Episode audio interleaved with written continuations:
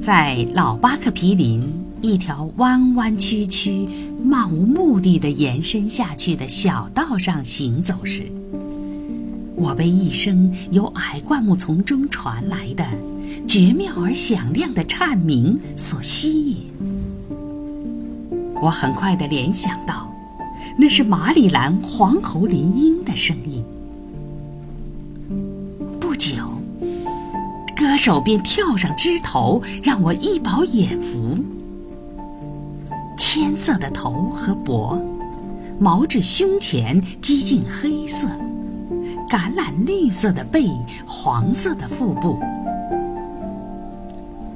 从它贴近地面，甚至偶尔还在地上跳跃的生活习性来看，我知道它是只地鹰。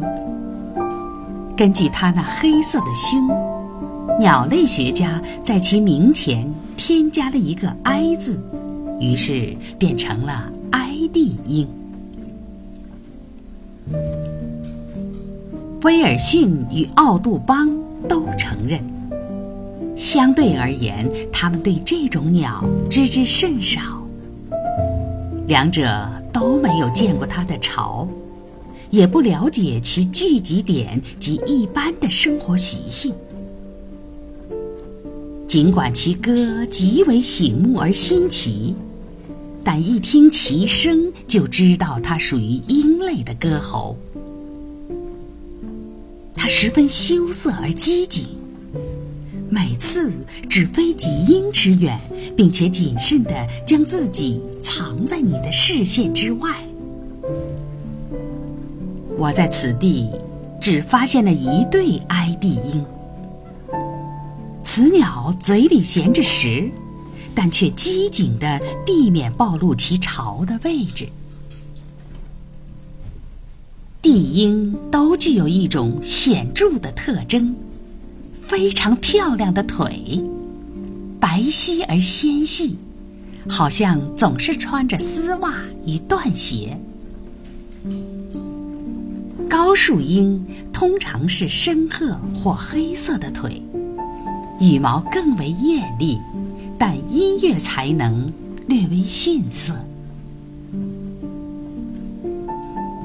丽鞋林莺属于后一类，如同在所有的林中一样，它在这一带林子里很常见。它是鹰中最罕见、最漂亮的那种鸟，白色的胸和脖，栗色的侧腹，以及黄色的冠，十分醒目。去年。我发现了一个它的巢，它位于高高的山毛榉林间，靠近路边的一片矮灌木丛中。牛群每天在巢的附近吃草，并从那里经过，一切都很正常。直至有一天，褐头牛狸在那里偷偷的下了个蛋，从此。不幸接踵而来，鸟巢很快就空了。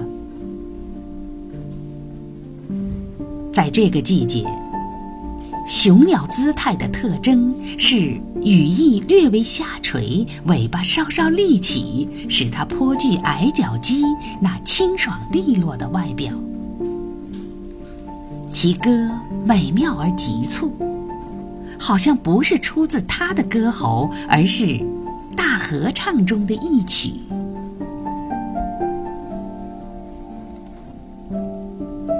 落入耳际的一种带着森林韵律、更为悦耳的曲子，是黑喉绿林莺的歌。我在不同的地点遇到了它。在纯正的鹰类中，它是无以类比的。其歌洗尽铅华，而且非常纯正与柔和。它可以用直线来这样显示：前两条线表示两声优美清脆的音符，同样的曲调，不带强音；后者是休止符。其间有变调。雄鸟的喉与胸是像天鹅绒似的华贵的黑色，其颊是黄色，其背呈黄绿色。从巴克皮林的那边，那片由铁杉、桦树与山毛榉组成的林子里，传来了黑喉蓝林鹰那懒洋洋的仲夏之歌。提，提，提，一，回响在上面的滑坡上。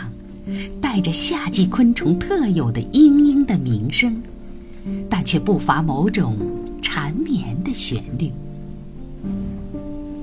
它是所有林中最无精打采、拖拖拉拉的曲子。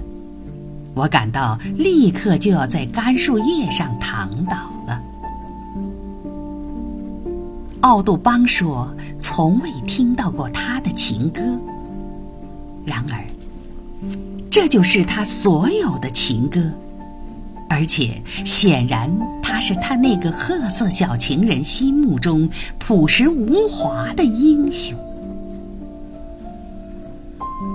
不同于他的同类，他一点也不拿腔作势，也不善于做惊险而引人注目的表演。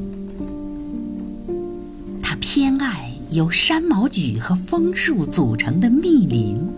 在离地面八至十英尺的低枝或小灌木丛中，不慌不忙地飞着，不时地重复着它那无精打采的懒洋洋的曲调。其背与冠呈深蓝色，脖与胸是黑色，腹部是纯白色，羽翼上各有一枚白斑。